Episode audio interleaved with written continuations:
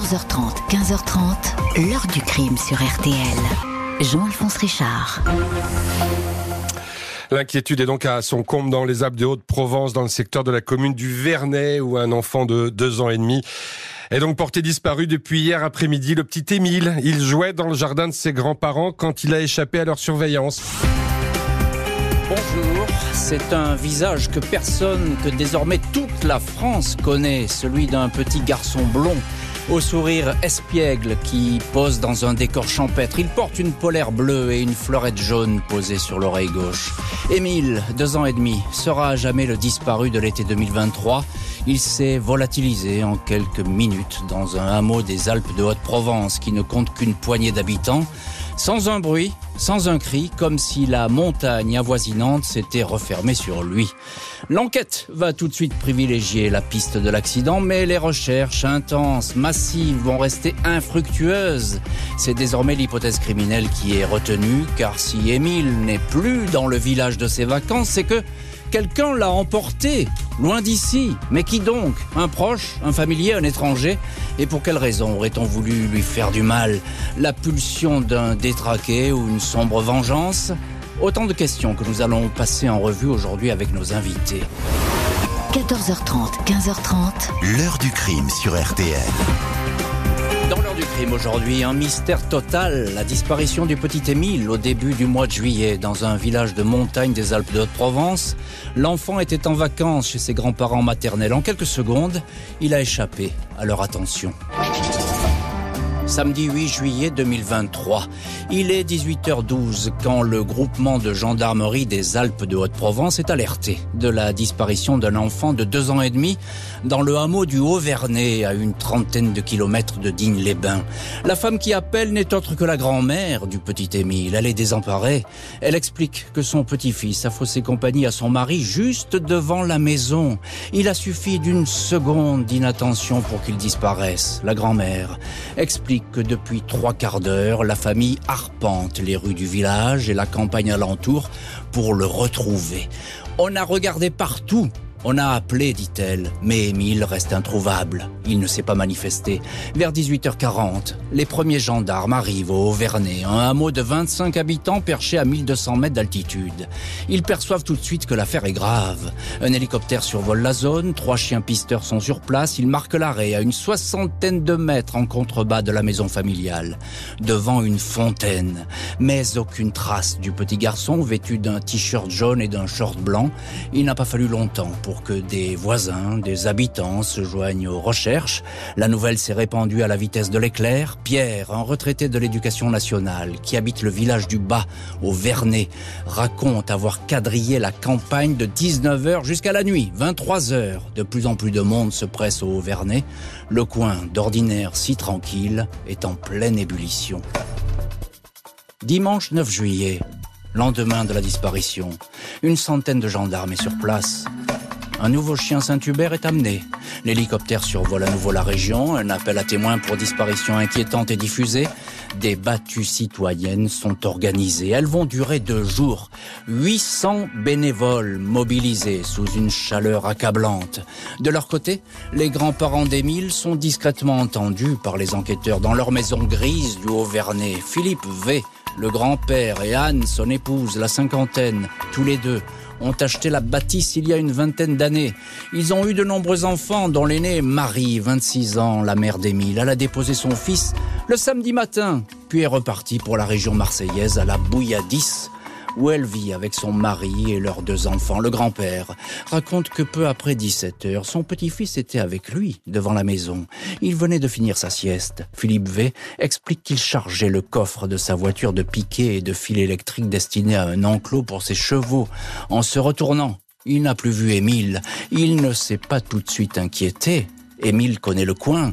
Il a l'habitude de circuler autour de la maison. Il est débrouillard et aime suivre les papillons, confirment les gendarmes. C'est ainsi qu'il serait parti dans la rue en pente devant la maison. Les heures, les jours Le périmètre de recherche est élargi autour de la départementale 457, même si l'attention des gendarmes reste concentrée sur la rue en pente du Haut-Vernay, car les grands-parents ne sont pas les dernières personnes à avoir vu vivant le petit Émile. Vers 17h15, alors qu'il venait de fausser compagnie à son grand-père, l'enfant a été aperçu par deux habitants, un adolescent et un homme d'une soixantaine d'années. Ils sont formels. Émile descendait la rue tout seul. Ils ne se sont pas formalisés car les enfants déambulent librement dans ce hameau où les voitures sont rares et où tout le monde se connaît. Aucun de ces témoins n'a aperçu une tierce personne ou entendu un bruit de moteur. Émile a donc continué à cheminer jusqu'à la fontaine. Un trajet qu'il connaît, l'endroit précis où l'on perd sa trace. Et c'est à cet endroit précis qu'en ce début du mois de juillet 2023 débute un mystère qui ne va cesser de s'épaissir au fil des jours et des semaines. Les recherches de plus en plus intenses vont rester vaines. Il va s'avérer inconcevable qu'Émile soit resté dans le village. Mais alors, a-t-il fait une mauvaise rencontre? C'est l'une des hypothèses. Hypothèse improbable au départ, mais qui ne va cesser de prendre de l'épaisseur. On va voir tout cela dans la suite euh, de l'heure du crime. Tentons pour le moment de savoir ce qui s'est passé les toutes premières du disparition sont, on le sait, toujours systématiquement cruciales. Bonjour Grégory Leclerc. Bonjour Jean-Alphonse. Merci infiniment d'être aujourd'hui au téléphone de l'heure du crime. Vous êtes journaliste, grand reporter à Nice Matin et à Var Matin et vous avez couvert cette affaire. Vous êtes allé sur place, vous connaissez bien ce coin. Moi je voudrais, Grégory, euh, que vous nous disiez déjà à quoi ça ressemble ce haut Vernet et ce bas Vernet parce qu'on s'y perd un petit peu. Est-ce qu'on peut, est-ce qu'il y a du monde qui passe là? Est-ce qu'on peut rater quelqu'un? Euh, Quelle est la configuration des lieux? Alors le, le, le, Vernet et le Haut-Vernay, hein, c'est deux hameaux en fait. Hein. Il y a le village principal, on va dire, euh, qui est sur le bas, et le Haut-Vernay se trouve à peu près à 2 km, 2 km et demi au-dessus. Euh, on est à 1200 mètres d'altitude, on est en pleine montagne. Il faut mhm. s'imaginer un cirque de montagne, des prairies verdoyantes. Et euh, donc on est là dans un endroit qui est vraiment particulièrement isolé, notamment pour le Haut-Vernay. Le Haut-Vernay, c'est un cul-de-sac. Mhm. Quand vous montez la route, vous pouvez pas aller plus loin que le Haut-Vernay, si ce n'est aller randonner éventuellement. Mais il n'y a pas de circulation automobile qui puisse transiter par ce, par ce hameau. Grégory, une petite question quand même qui est importante, parce que moi, elle me trotte dans la tête depuis le début de cette histoire. Cette fameuse fontaine, là où on perd la trace euh, du petit Émile, il y a une route à côté, on peut y accéder, il y a des voitures qui peuvent passer à cet endroit? Alors, le, le, Haut-Vernay, la, fameuse fontaine dont, dont vous parlez, elle, est située à peu près 50 mètres, hein, pas plus de, de, du chalet des grands-parents. Mhm. Euh, il faut, là encore, représentez-vous une espèce de champ qui fait un peu office de parking. Autour, il y a une chapelle, quelques chalets, dont euh, le chalet des, des grands-parents d'Émile, et puis cette petite fontaine. Mhm. Devant, il y a une route, effectivement, qui est quand même pas très large, hein, euh, qui tient mhm. plus du, du, chemin goudronné que, que de la route. Donc on est vraiment, on est vraiment dans, dans, dans un tout petit hameau de village. Quoi. Ce que je veux dire par là, euh, Grégory, mais on va en parler avec nos autres invités, c'est qu'effectivement, si une voiture est passée, si quelqu'un est passé à cet endroit-là, j'ai envie de dire fatalement, on l'aurait vu. Tout le monde, tout se voit dans ces petits villages. Ah, nécessairement. Ouais, c'est ça. C'est vraiment un petit village où tout le monde se connaît. Il y a peu de familles. Hein. Il y a une trentaine de familles maximum. Tout le monde se connaît. Donc mmh. les, les, mmh. enfants, ils ont l'habitude d'errer là au milieu, de, de se promener, d'aller à la fontaine, dans les champs à proximité. Il y a une autosurveillance finalement des, des, des habitants dans, dans ce secteur-là. Oui, et ça, ça se passe partout dans les hameaux et tous les villages de France. C'est un peu comme ça. Bonjour, général François Daoust. Bonjour, Jean-Alphonse. Merci vous aussi d'être aujourd'hui notre invité dans l'heure du crime. Vous êtes dans le studio de l'heure du crime. Vous êtes ancien directeur de l'Institut l'Institut de recherche criminelle de la gendarmerie nationale, c'est l'IRCGN. L'IRCGN, évidemment, on va en parler dans cette histoire parce que ils sont en train de travailler sur cette histoire et ils jouent sans doute un rôle euh, capital. Vous êtes directeur de CY Forensic School à Cergy Paris Université. C'est une école spécialisée dans les sciences de l'investigation. Alors évidemment, vous connaissez bien ce genre de situation. Je le disais au début de cette émission, Général Daoust les premières heures, une disparition, et surtout d'un mineur, d'un petit garçon, il a deux ans et demi, Émile, c'est capital, ça va très vite. C'est capital, ça va très vite, et il y a quelque chose de très intéressant euh, d'un point de vue judiciaire. dès que la disparition est signalée, les gendarmes, bien sûr, mettent en place un dispositif, ils en euh, informent le parquet, euh, le, le préfet pour l'organisation des secours, et très rapidement, on a d'une manière concomitante à la fois une organisation massive de secours avec des moyens engagés très lourds et le lancement d'une affaire, d'une enquête judiciaire. Le procureur n'a pas attendu et tout de suite, il a saisi la section de recherche de Marseille. C'est-à-dire qu'il a considéré qu'il y avait un risque d'avoir une importante affaire judiciaire derrière. C'est-à-dire que euh, c'est très clair ce que vous nous dites, Général Daoust. En gros, il y a l'enquête visible et l'enquête invisible. L'enquête visible, on la connaît, c'est les gendarmes qui arpentent ces, prairies, comme disait Grégory Leclerc, et à la recherche du petit garçon. Et puis, l'enquête invisible, ce sont les auditions. On sait que c'est allé très vite. Hein, tout de suite, il y a beaucoup de personnes entendues dans ces, deux petits villages, le Vernet et le Haut-Vernay. Oui, euh, le recueil des témoignages euh, a été immédiat. D'abord, on est dans le temps du secours, même si ce sont des enquêteurs de police, officiers de police judiciaire qui posent les questions, c'est essayer d'avoir une piste pour justement retrouver le petit garçon vivant. Il n'empêche que ces premières auditions font l'objet de procès-verbaux, sont versés au dossier et seront comparés ultérieurement à d'autres témoignages. Et c'est particulièrement important. Il en est de même pour les secours, où on s'aperçoit que les enquêteurs et euh, les gendarmes vont fouiller des maisons, les congélateurs des maisons, et les voitures présentes. Ah oui, c'est très précis. Oui, pour une raison très simple, c'est que, hélas, l'histoire l'a montré, beaucoup d'enfants meurent enfermés en se cachant dans une voiture ou dans un congélateur. Donc ça, c'est important ce que vous nous dites, le, détail est d'importance. Mais ce que vous nous dites, Général Daou, c'est que l'affaire a été plutôt bien menée dès le départ. Oui. Donc là, on tord le coup à des, des histoires qui ont circulé en disant, bah, on n'a pas fait, on n'a pas fouillé les maisons, on n'a pas fouillé les caves, etc. Ça a été fait. Euh, bonjour Simon Marseille. Bonjour Jean-Alphonse. Merci infiniment, vous aussi, d'être dans le studio du crime. Vous êtes journaliste RTL et euh, vous avez été notre reporter sur cette affaire et vous continuez d'ailleurs à la suivre. Euh, Simon, euh, avec vous, il y a ces auditions, il y a ce que dit le grand père, parce que lui, il est aux premières loges, j'ai envie de dire. Hein. C'est lui qui a vu son petit fils euh, disparaître. Qu'est-ce qu'il raconte, le grand-père? Bah, Le, grand-père, c'est-à-dire qu'au départ, il explique que son petit-fils, comme vous l'avez dit, aime euh, courir après les papillons. Il a horreur des hautes herbes. C'est ce qu'on, c'est ce qu'on sait au départ. On sait aussi qu'Émile apprécie cette cabane qui est un petit peu plus, euh, un peu au-dessus de la, de la maison des grands-parents, à quelques dizaines de mètres. Il aime aller là-bas s'amuser avec ses oncles et tantes. Certains de ses oncles et tantes ont quasiment le même âge que lui, hein, parce qu'ils sont une dizaine d'oncles et tantes au total. C'est une grande famille, hein. on va, on va y revenir sur cette famille. Hein, mais... Absolument, c'est une grande famille. Il aime se, se balader là-bas et le grand-père est, est, est, extrêmement euh, stressé, il panique. Et en même temps, il arrive à garder son calme au moment, au moment des battues. Il garde une certaine rigueur. Il explique, on l'entendra dire à un moment, euh, ne vous pressez pas.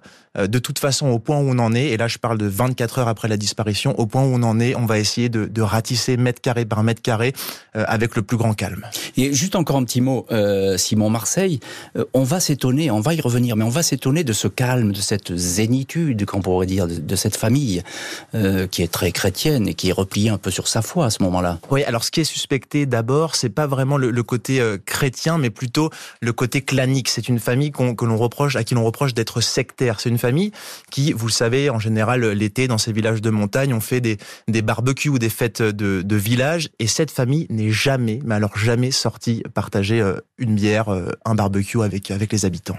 Et on va y revenir évidemment sur cette famille. Le petit garçon blond est introuvable. La piste de l'accident s'éloigne. Et s'il s'agissait d'un crime après quatre jours de recherche autour du Vernet et du Haut-Vernet, les enquêteurs sont perplexes. Le procureur de Digne-les-Bains, Rémi Avon, reconnaît que les investigations n'ont rien donné. Une unité de sapeurs de la Légion étrangère, spécialisée dans la recherche des caches, est déployée. Les gendarmes sondent jusqu'aux bottes de foin avec des détecteurs de métaux sophistiqués les boutons du short d'Émile étant en fer.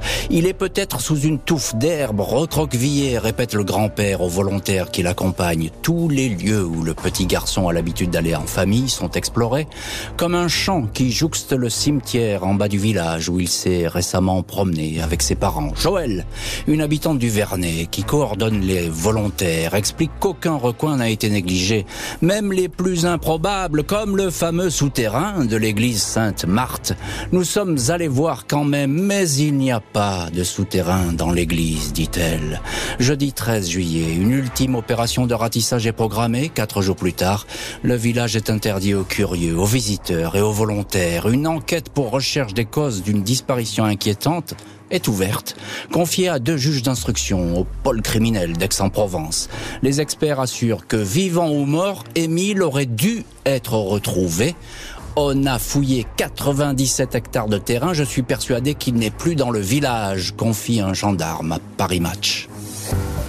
Émile introuvable, l'enquête s'éloigne de l'accident et se rapproche de l'hypothèse criminelle. Première possibilité, un automobiliste a-t-il percuté volontairement ou non le garçonnet? Il aurait alors pu être placé dans le coffre, emporté loin du Haut-Vernay. Plusieurs véhicules sont visités, du sang est retrouvé dans la camionnette d'un artisan. Après expertise, il s'agit de sang animal. Des traces suspectes sont relevées sur une voiture, mais il s'agit de simple peinture. Un adolescent du coin, connu pour être une tête brûlée, roulé à tombeau ouvert avec son buggy ou son tracteur, est longuement questionné par les gendarmes mis hors de cause. Tout comme des ouvriers qui travaillent sur un chantier voisin. La dalle fraîchement coulée d'une résidence secondaire est cassée en partie, sans résultat. Les casiers judiciaires des habitants du secteur et du département sont passés au crible. La téléphonie décryptée, travail colossal. Pas moins de 1600 lignes téléphoniques ont borné dans le secteur au moment de la disparition. Les proches du petit Émile, parents, grands-parents, nombreux cousins, n'échappent pas à la curiosité des gendarmes. Les rumeurs fusent sur cette famille ultra-catholique, partageant des idées très à droite et qui vivrait un peu comme dans une secte. L'attitude de Colomban S, le père du petit garçon, lors des recherches sur le terrain, semble avoir surpris bon nombre de témoins. Certains décrivent cet ingénieur de 26 ans vêtu ce jour-là d'un col roulé, d'un pantalon de ville, comme très directif, autoritaire. Il c'est le ton réprimandé des gens, rapporte un bénévole à la dépêche du midi. D'autres témoins racontent avoir été surpris par l'absence d'inquiétude manifestée par une famille recluse dans le silence, s'abstenant de toute communication. Un unique appel de la mère d'Émile ne va que renforcer les investigations. Elle exhorte à prier sœur Benoîte Rancurel, une bergère à qui la Vierge est apparue. Le diable l'emmenait dans la montagne pour la persécuter et les gens anges la ramener, écrit dans un élan de foi mystique, la maman du petit disparu. Et c'est une famille qui va rester au cœur de l'enquête. Rien d'exceptionnel à cela. C'est toujours le cas en matière de disparition d'enfants. On va voir euh, que cette famille va continuer à intéresser les gendarmes qui vont poursuivre leur vérification. Et ce, avec une curieuse histoire d'incendie. Mais cette histoire d'incendie, on va en parler dans le chapitre suivant euh, de l'heure du crime. Alors, Émile n'est plus là, disent les experts. Euh, Général François Daoust, ancien directeur euh, de l'IRCGN, Émile n'est plus là. Euh, les experts le disent. On l'a pas trouvé dans ces prairies. le maire du Vernet aussi le dit. tout le monde en est convaincu, mais est-ce qu'on en est vraiment sûr qu'il soit plus là?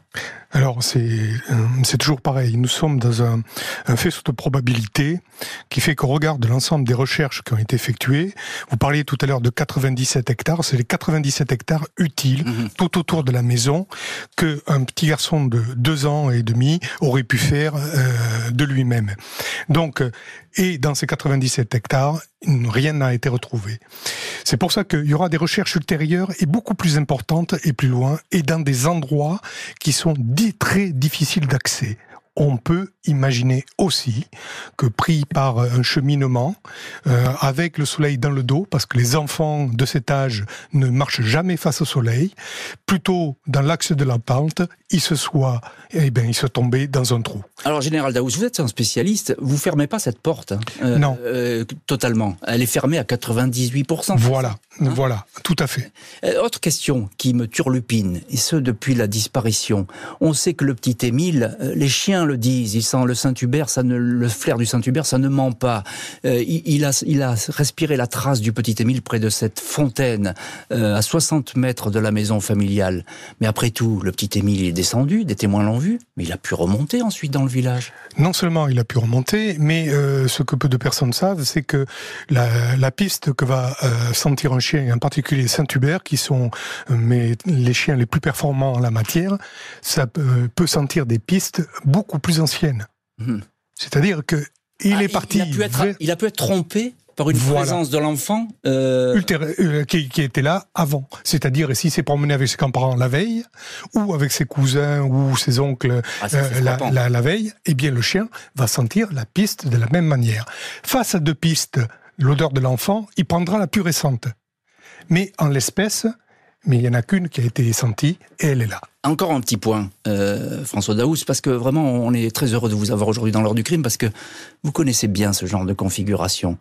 Euh, il a pu être victime d'un accident. Quelqu'un le renverse, la personne le met dans le coffre de sa voiture. Comment ça se fait que dans ce petit village, on n'entende pas la voiture? Alors, la voiture, ça fait partie de notre environnement, y compris dans les villages. C'est-à-dire pour que 90% de la population, sauf parce qu'il y a un bruit de moteur totalement anormal, c'est-à-dire très fort, pas sur les bonnes longueurs d'onde, etc., qui gêne, qui n'est pas habituel, c'est un bruit blanc. On n'y fait pas forcément attention.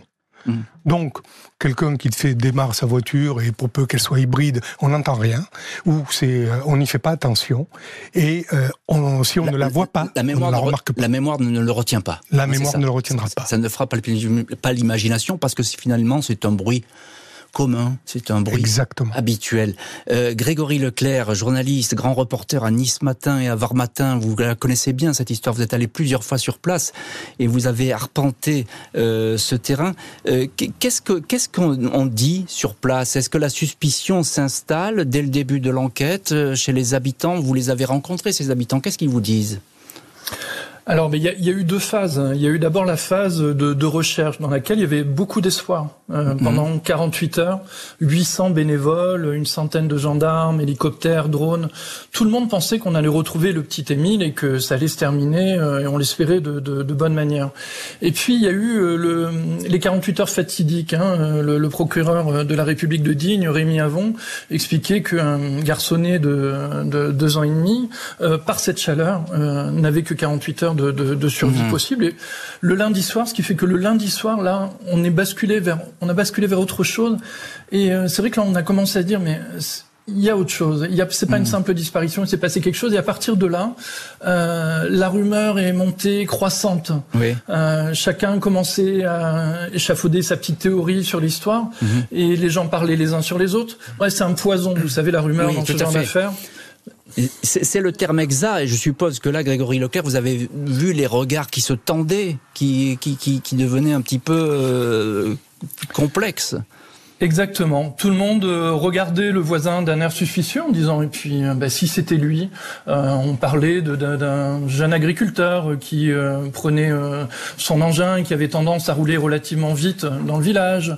Voilà, chacun avait sa, échafaudé sa petite théorie au point que le maire est intervenu un moment en disant mais il faut il faut garder le calme. Il est important qu'on reste calme. Hum, hum, hum. Simon Marseille, vous êtes journaliste RTL et vous étiez sur place pour RTL pour notre station. Alors là, évidemment, les regards se tendent, mais les regards se tendent aussi vers la famille. Oui. Euh, alors, vous l'avez déjà un petit, un petit peu abordé, famille très silencieuse, refermée sur elle-même, elle ne communique pas, ultra-catholique.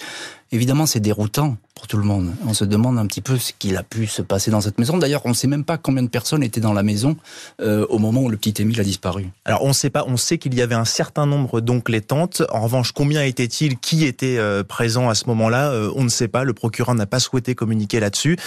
On sait que c'est une famille qui est suspectée parce qu'elle est, comme je le disais tout à l'heure, assez vue comme une famille sectaire. Il faut bien comprendre que les enfants, donc les oncles et tantes du petit Émile, n'ont jamais été à, à l'école jusqu'au lycée. Ils font l'école à la maison. À la Bouilladis, là où vivent les grands-parents à l'année, il y a toute une, une salle de classe aménagée. Près d'Aix-en-Provence. Exactement, à 30 minutes de Marseille. C'est là où la, la, la, mère de Marie, la grand-mère d'Émile, donne euh, les cours aux enfants. Donc cet aspect-là, très renfermé, recroquevillé sur elle-même, va interpeller les habitants. Oui, mais j'ai envie de vous dire, euh, Simon Marseille, c'est pas parce qu'on fait l'école à ses enfants qu'on parle pas et, qu'on décline une foi euh, très très profonde qu'on est pour autant impliqué euh, dans le plus horrible des crimes, à savoir peut-être l'enlèvement d'un petit garçon. Disons que c'est un indice qui se, qui se rajoute à d'autres. L'attitude de la famille est extrêmement étrange. Il y a par exemple ce coup de fil donné à un habitant, Jean Marcel, juste après avoir donné une, une interview à, une télé à, à certains de nos confrères il, s'exprime sur la famille et derrière il reçoit cet appel de la grand-mère d'Émile qui lui dit écoute maintenant Jean-Marcel c'est terminé tu arrêtes de parler. Donc il y a vraiment une communication qui est verrouillée de la part de la famille. Elle ne s'est jamais exprimée publiquement. Et ça évidemment eh bien ça fait euh, ça, interpelle disons les habitants et évidemment les journalistes. Euh, Général Daous vous, vous connaissez ce genre de configuration. C'est compliqué lorsqu'il y a une famille évidemment il y a la disparition d'un enfant mais il faut le dire les familles sont toujours les premières suspectées hein. l'environnement familial euh, évidemment les gendarmes, les policiers euh, vont toujours dans ce sens-là. Donc là, c'est pas étonnant, mais bon, le contexte, il est un peu euh, étonnant médiatiquement, en tout cas. Voilà. Oui, le contexte est plus étonnant médiatiquement et psychologiquement pour l'ensemble de la population. L'ensemble de la population a une façon de vivre, d'échanger, de partager, ce qui n'est pas le cas de certaines familles, dont celle-là. Mais euh, je rejoins tout à fait ce qui a été dit précédemment, ce que dit Simon. Ce n'est pas parce que on n'a pas le même style de vie qu'on est forcément coupable. Et oui, pour aller dans votre sens, il est évident que, euh, quoi qu'il arrive, dans toutes les affaires criminelles, eh bien, l'environnement immédiat est entendu et fera l'objet d'investigations au même titre que euh, les personnes extérieures. Une famille au cœur du drame, des plus discrètes, mais qui ne va cesser d'attirer encore et encore l'attention.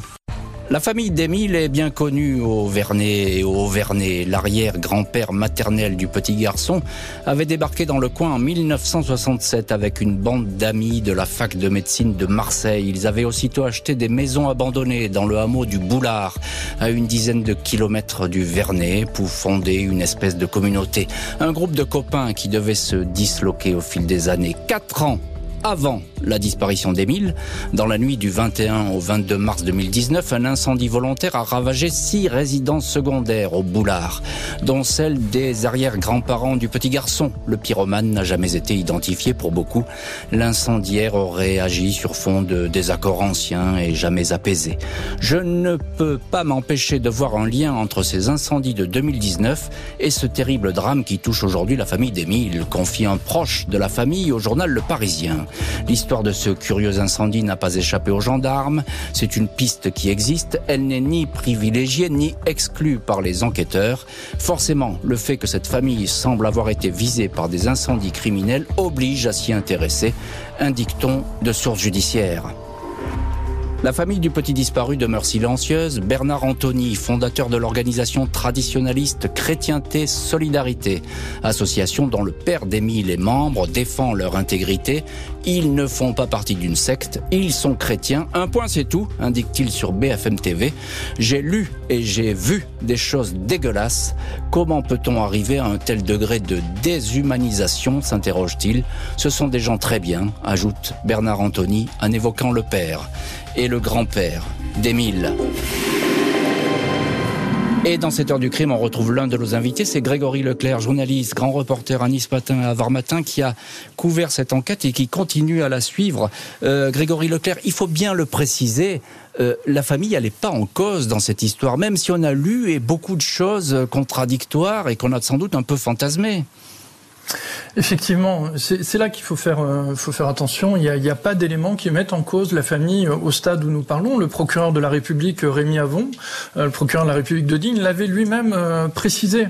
Euh, évidemment, les regards se tournent vers vers une famille euh, taiseuse, un, clan. Mais il faut faire attention. Ils sont avant tout victimes de la disparition du petit Émile euh, avant d'être euh, des suspects.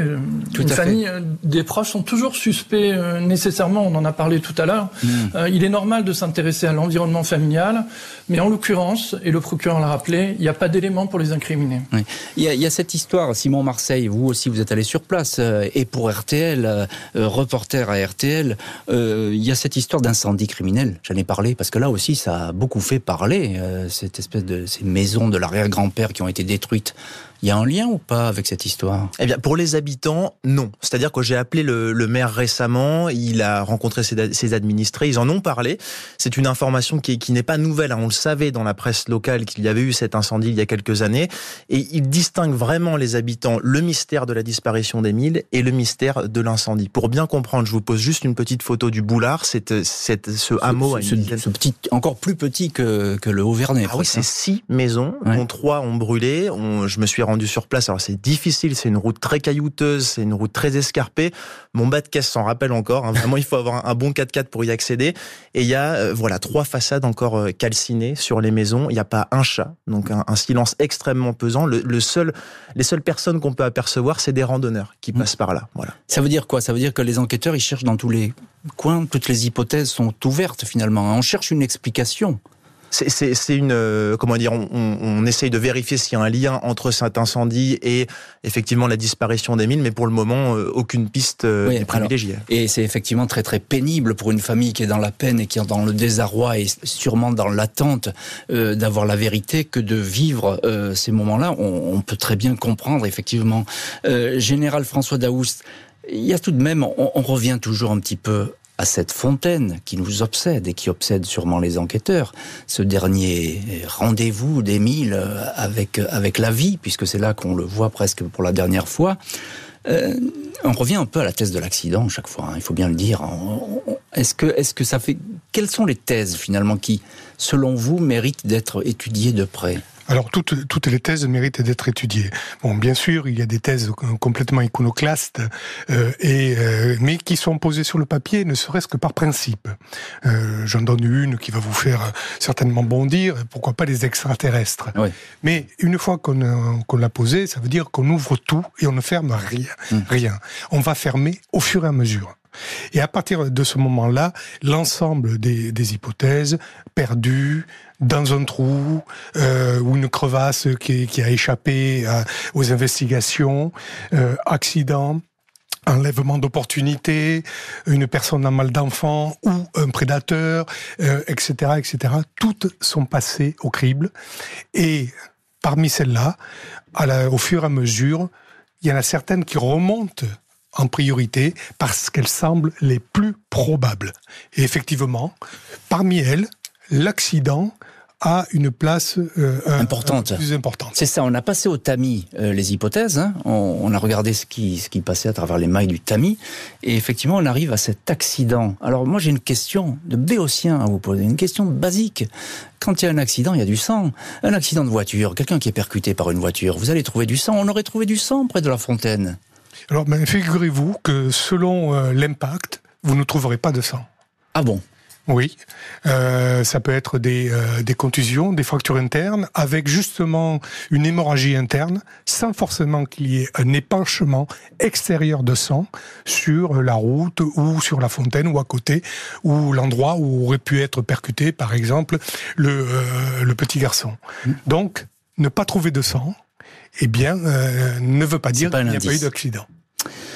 Une enquête donc loin, très loin d'être terminée. Elle va être élargie à des faits d'enlèvement et de séquestration quatre semaines après la disparition d'Émile, dans la plus grande discrétion pour ne pas gêner les investigations, le procureur d'Aix en Provence décide d'élargir l'enquête au fait d'enlèvement de mineurs de 15 ans et séquestration. Le dossier prend alors une couleur clairement criminelle, même si aucun élément nouveau n'a dicté cette décision. Le procureur adjoint Emmanuel Merlin évoque des raisons techniques et juridiques. Il s'agit de donner aux enquêteurs davantage de moyens. Les gendarmes ont désormais le champ libre pour mener des actes beaucoup plus poussé, procéder notamment à des écoutes téléphoniques. Il nous est aujourd'hui possible de procéder à des gardes à vue, ce que nous ne manquerons pas de faire si l'occasion se présente, indique-t-on de sources judiciaires.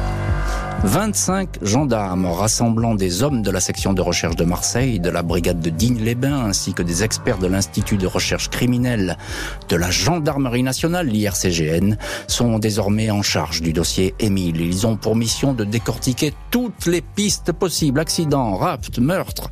Ils s'appuient pour cela sur le logiciel informatique Anacrim qui permet notamment d'établir des rapprochements entre les 1600 bornages téléphoniques et les 1400, 1400 signalement parvenu aux enquêteurs. Des dizaines d'objets saisis dans la maison familiale ainsi que dans d'autres maisons ou dans des automobiles. Des habitants du Vernet ou du Haut-Vernet sont en cours d'expertise. Et en cours d'expertise, évidemment, l'enquête, elle continue. On en parle un peu moins aujourd'hui, mais effectivement, sur le terrain, c'est moins spectaculaire. Mais l'enquête judiciaire, euh, dont nous parlait tout à l'heure le général François Daoust, cette enquête euh, très discrète, presque confidentielle, cette enquête euh, continue. Simon Marseille, vous avez été sur place pour RTL et vous êtes reporter à RTL. Alors, il y a cette question, parce que il y a ces deux témoins qui voient le petit Émile descendre cette ruelle et puis aller jusqu'à la fontaine. ils sont importants, ces deux témoins, parce que ce sont les dernières personnes à avoir vu Émile en vie. Mais euh, on s'aperçoit qu'au fil des jours, et ça vous allez nous, nous l'expliquer et, et, nous le révéler, parce que c'est une vraie information, au fil des jours, ces témoignages, ils concordent plus tout à fait. Oui, on a deux témoins, deux dernières personnes à avoir vu euh, Émile autour de, de 17h30 ce samedi 8 euh, juillet, un retraité et un adolescent. Alors l'un dit l'avoir vu descendre vers le cœur du hameau, l'autre euh, euh, avance l'avoir vu remonter. Ah, c'est pas pareil. Oui, remonter vers cette fameuse il aurait cabane. Pu, il aurait pu s'arrêter à la fontaine et repartir, c'est ça? Alors, ou plutôt, soit il serait redescendu, et à ce moment-là, on ne sait pas ce qui s'est passé près de la fontaine, soit il serait remonté. En fait, on se demande si, euh, comment dire, si les, les témoins ressassent des, des, de faux souvenirs, euh, si c'est un souvenir d'un jour précédent, ou bien si c'est euh, tout simplement un faux souvenir qu'ils se sont créés eux-mêmes. On se demande à, à, quel point cette, cette version est fiable. Pour les enquêteurs, elle l'est. Elle Hmm. l'était en tout cas au début. Grégory Leclerc, vous êtes en ligne dans l'heure du crime et, et on vous en remercie encore. Grand reporter à Nice Matin, Var Matin, vous connaissez bien cette affaire. Euh, vous l'avez traitée et vous continuez à la suivre pour vos journaux euh, respectifs. Ce que dit Simon Marseille, je pense que vous êtes tout à fait d'accord. Il y a cette fragilité des témoignages, mais on est en peine de témoignages dans cette histoire sur place. Mais c'est ça qui est, qui est, omniprésent dans, dans ce dossier, c'est que euh, mais il, a, il, semble s'être euh, évaporé, évanoui. Il y a peu de personnes, il y a deux, deux seuls témoins qui l'ont vu. On est dans un endroit où il y a peu de, de monde, peu de, de possibilités d'avoir aperçu le, le, petit garçon. Donc ça, c'est une des fragilités du dossier, c'est le manque de, de, de témoignages visuels, euh, auditifs sur le petit. Ça mmh. complexifie euh, dramatiquement le travail des enquêteurs quand même. Hein. Mmh, mmh, Et ça complexifie le, travail des enquêteurs. Général François Daoust, évidemment qu'on est d'accord avec Grégory Leclerc. Euh, Là-dessus, c'est compliqué. C'est une affaire sans témoin dans, un micro-village hein, où effectivement il n'y a pas beaucoup de monde. Euh, Qu'est-ce que peuvent faire les gendarmes aujourd'hui sur place? Parce qu'on a l'impression qu'ils ont, en un mois et demi, deux mois, vraiment ratissé très large. Ils ont ratissé très large. Vous parliez tout à l'heure de 97 hectares.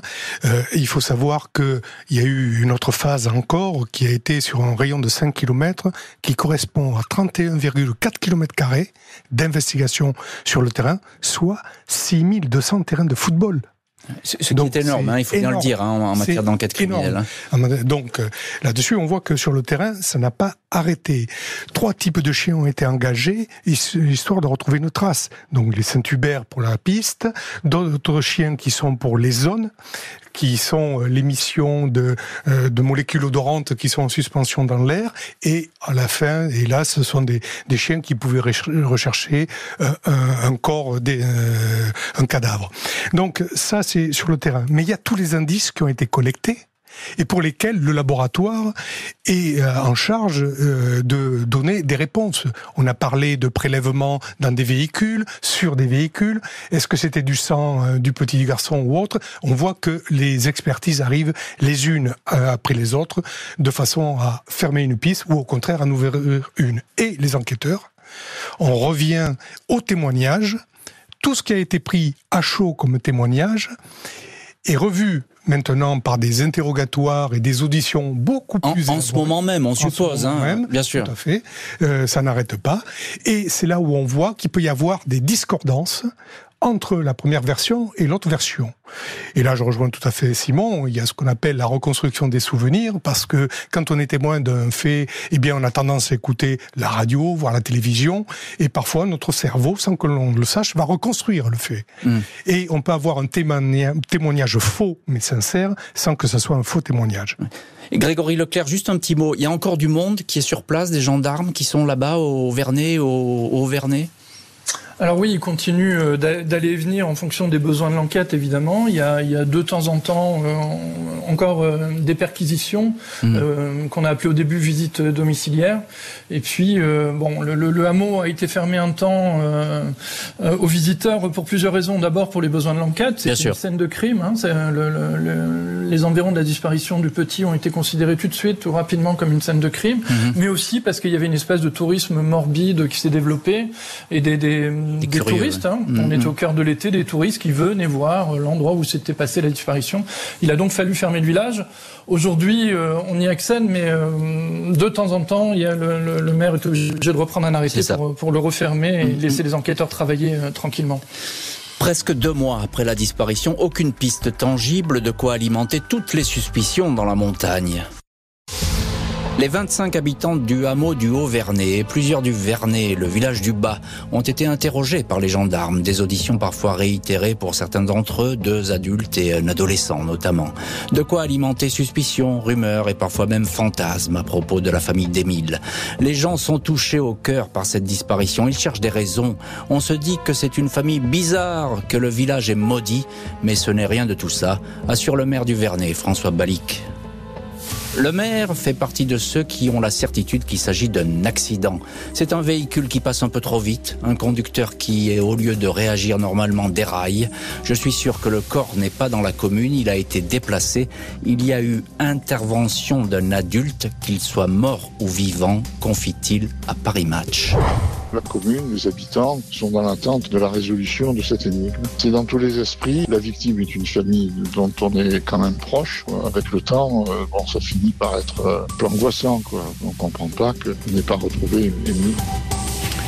Et personne ne comprend qu'on ne retrouve pas le petit Émile. Général Daoust, ancien patron de l'IRCGN, euh, est-ce que les, les, recherches, alors les recherches sur le terrain, euh, vous nous l'avez bien expliqué, elles ont été intenses et vraiment euh, fournies.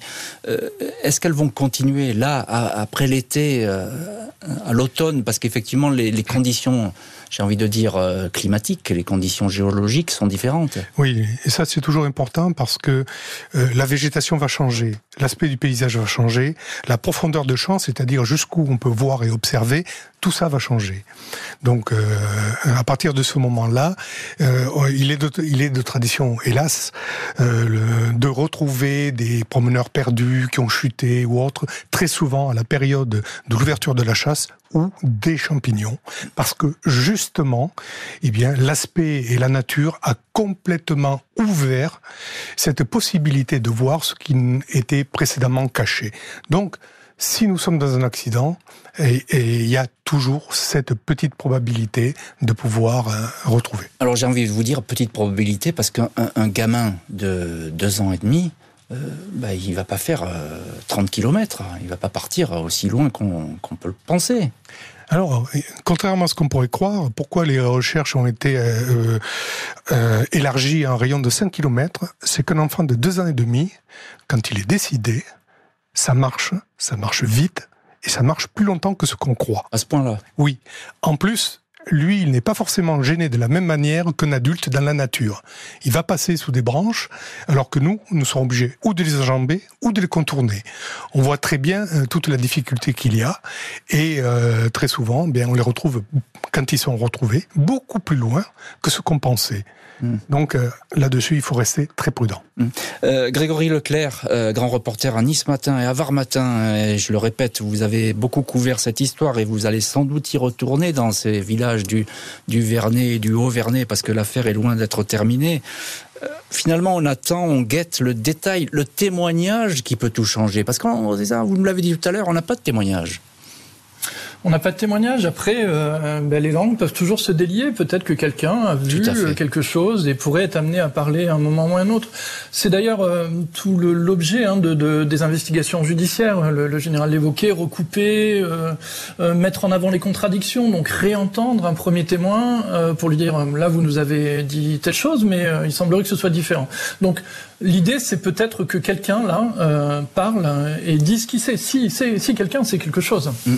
Euh, Juste un mot, on va pas jouer au jeu des devinettes, mais selon vous, la thèse de l'accident, la, personne qui s'affole, comme dit le maire François Balic, euh, qui emmène ce petit garçon dans le coffre de sa voiture, ça vous paraît plausible? Ça l'est complètement, ça l'est au même titre que les autres hypothèses, mais ça l'est tout à fait. Euh, quand, quand nous y étions, euh, euh, nous journalistes, et gendarmes, etc., on voyait, euh, on voyait quand même beaucoup de tracteurs euh, rouler relativement vite. C'était mhm. l'époque des foins, et on peut tout à fait imaginer une collision, une collision avec un tracteur et que, que voilà, quelqu'un qui panique, qui qui, qui emmène le corps et puis qui le cache. Pourquoi pas C'est une possibilité comme une autre explorée dans, dans le dossier. Simon Marseille je vous pose la même question. Il y a une suspicion là-dessus, hein, sur quelqu'un du coin qui aurait pu commettre l'irréparable et qui cache son forfait finalement. Il le dit très bien, Grégory Leclerc. C'est vrai que dans ces, dans ces petits chemins de campagne, ces chemins vicinaux, euh, souvent on marche très fort parce qu'il n'y a, a, jamais personne, donc on roule très vite. Oui, Grégory le disait euh, tout à l'heure, c'est euh, notamment les, regards se sont tournés vers ce jeune agriculteur au, début, hein, qui a à peine 16 ans, un jeune homme un petit peu volatile. On le voit souvent rouler à pleine, à pleine allure dans le, dans le village près du bistrot. Les regards se sont tournés vers lui. Est-ce que ça serait un jeune conducteur, un paysan On peut pas savoir à, à, cette période. Et aujourd'hui, je vais juste rajouter une chose. Les, les, les regards se tournent vers, vers la famille aussi, avec beaucoup d'empathie. C'est-à-dire que la famille, elle s'est réfugiée dans la foi. Elle continue euh, tous les jours de prier à la chapelle du Haut-Vernay avec un prêtre. Euh, ils ont demandé à ce qu'un prêtre vienne les voir pour, pour prier et, et euh, soulager leur peine. Ils sont toujours dans l'attente et puis dans cette foi, évidemment, qui, qui les habite. Euh, François Daous, juste, je termine avec vous, un petit mot. L'accident, tout de même, c'est c'est ce qui revient là, on a l'impression. Quand je vous écoute, mmh. moi je me dis, bah, ça a l'air plausible. On parlait des, des, hypothèses qui ont été privilégiées, celle-là est, euh, fait partie des plus envisageables, même si les autres ne sont pas euh, euh, oubliés, mais les gendarmes travaillent très certainement sur ces hypothèses-là. Merci infiniment François Daou, Simon Marseille et Grégory Leclerc d'avoir été les invités aujourd'hui de l'heure du crime. Euh, merci à vous tous de nous écouter de façon très fidèle. Toute l'équipe de l'émission est heureuse de vous retrouver aujourd'hui. Rédaction en chef Justine Vignot, préparation Marie Bossard. Jonathan Griveau est à la réalisation. L'heure du crime, présenté par Jean-Alphonse Richard sur RTL.